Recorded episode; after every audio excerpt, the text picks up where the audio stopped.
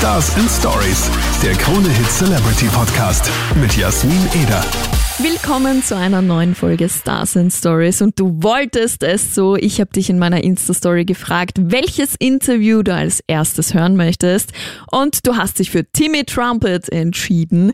Den habe ich in der Wiener Stadthalle getroffen, kurz vor seinem Gig und da haben wir mal so komplett über alles, was uns gerade in den Sinn gekommen ist, gequatscht. Und er hat auch gesagt, dass er Österreich voll liebt. Der ist ja Australier. Und äh, wahrscheinlich hast du es auch schon erlebt, wenn du mal jemanden auf Englisch gesagt hast, dass du from Austria bist. Das dann kam, what? Australia? Oh, really cool. Und genau so geht's Timmy Trumpet auch, wenn er in Europa sagt, dass er von Australia ist. Hör selbst. Welcome to Austria. How are you?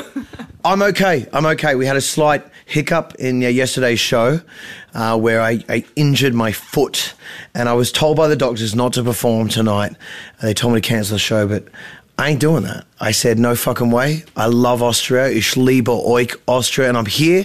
I'm here because these guys are my family. Every time I come here, I feel like I'm home. And I, I really, I, this place has a special spot in my heart. So it's great to be back. This is actually our biggest freak show ever. I just found out. You know, and isn't that cool that the biggest freak show we've ever done is in Austria? And I'm from Australia. There's a reason why our countries sound the same. Family. Yeah, the countries are the same every time when I tell anybody I'm from Austria. What? Australia? Really? Yeah, yeah. And I, I get that one all the time in Europe. Yeah, it's weird. I mean, and then you have to explain your kangaroos, cows. Yeah. But I do feel like Austrians are similar people to us. You know, I, I really do. I feel like I love. They're, they're crazy. I'm crazy. Yeah. You know, you guys, you you know good food. I had a fantastic meal today. What's that meat we had? Frick- Uh, we had steak, and then we had the sausages with the cheese. what was the sausages called? Käsekrainer und Berner Würstel. You need to try that shit. Oh man, I love Käse. I'm addicted. Käsekrainer? To, as of today, I've become an, an Oh, addict. and what was that dessert? The crap thing. Oh, the, Krapfen. Krapfen. Krapfen. oh my god. Krapfen is the best. Yeah, yeah. That, that shit's And you, ha- and you have to try Sachertorte. Okay. That sounds good. Sakatoate. Insane. It's insane. Actually, I'm happy with just a Wiener Schnitzel. You know, like everything here is good. Is that how you say it? Wiener Schnitzel. Wiener Schnitzel, yeah. Great, great. Need that for the show. You got a Wiener Schnitzel. Okay. So, yesterday you played in Graz. How was it? Absolutely mental. Actually, one of my favourite shows this year, I'd say.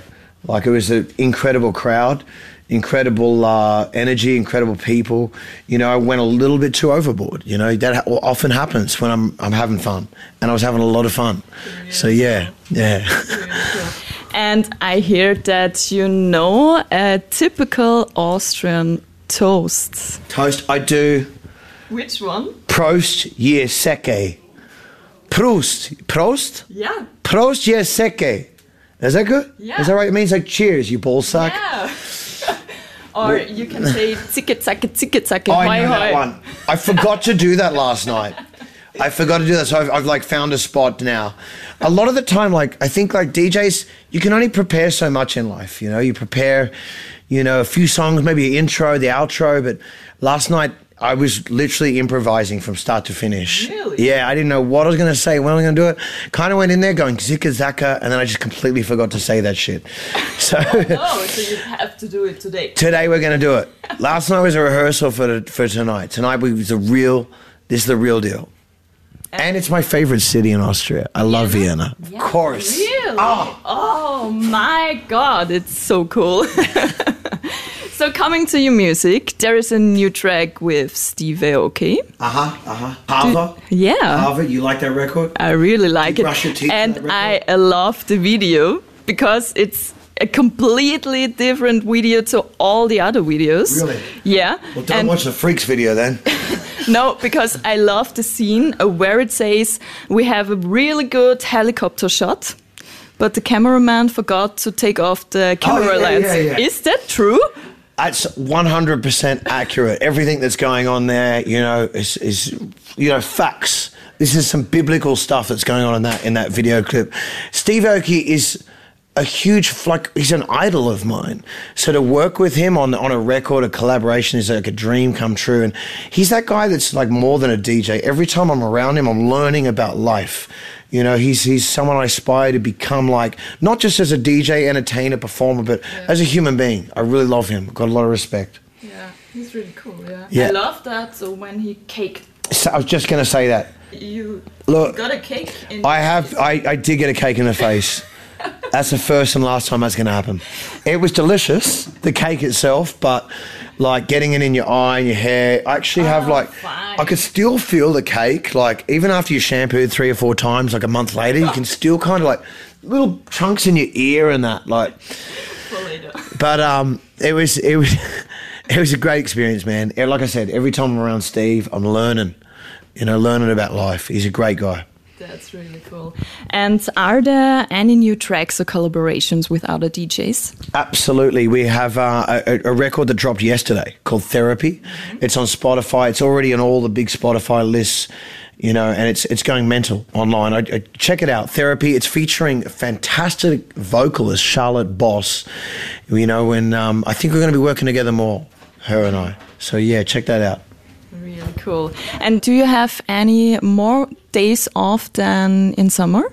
Um, for summer for me is like um, I- I'll go back to Australia. So summer's January. So yeah, we're just it's a, a kind of an endless summer really.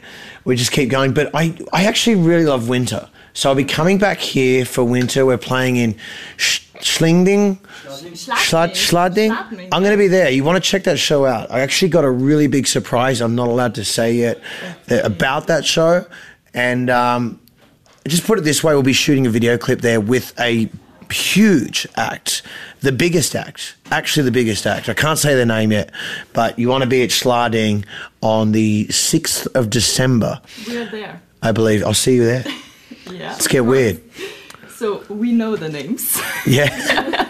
but we won't say them. okay, and uh, Christmas is coming. Do you like Christmas or are you more the Grinch type? Mate, who hates Christmas? Christmas is about presents. Everyone loves Christmas. Anyone that doesn't like Christmas is just like they. I mean, I don't know. I, like, I do like everything.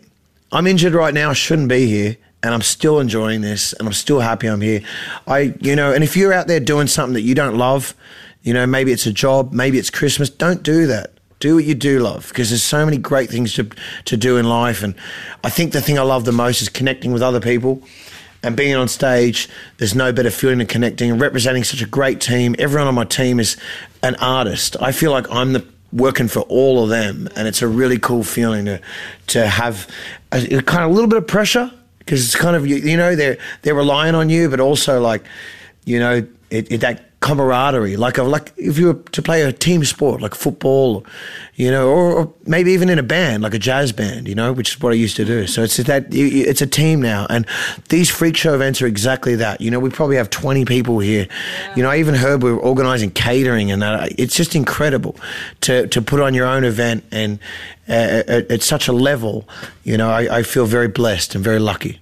Really cool, yeah. And um, Sylvester, it's always the same question. We don't know Sylvester. It's New Year's Eve. Sorry, it's Yeah. called Sylvester in Austria, but it's Sylvester Stallone, him very well. I forgot that. Sorry, it's New Year's Eve. Uh-huh. Um, what are you doing on New Year's Eve? You know, I've worked every New Year's Eve since I was about 16 years old, thanks to this guy at the back over here with the long hair. Looks like a girl, happens to be my manager. He makes me work, and it's kind of like it's always been that, that night where, you know, the DJs make a little bit extra fee on that night, but I wouldn't have it any other way because I fucking love being on stage and I love New Year's Eve because there's this crazy mood. Like everyone's in this kind of like new year, new me mood. And even if you deny it, everyone has like secret little goals they want to change within themselves. And I feel like everyone just goes nuts. They've actually like scientifically proven that the patterns of the universe, like the numbers change on New Year's Eve, on Sylvester night every year. It's just slightly different. It's exciting. I, I wish every night was New Year's Eve. So you like New Year's Eve? I, absolutely. I feel like people are themselves.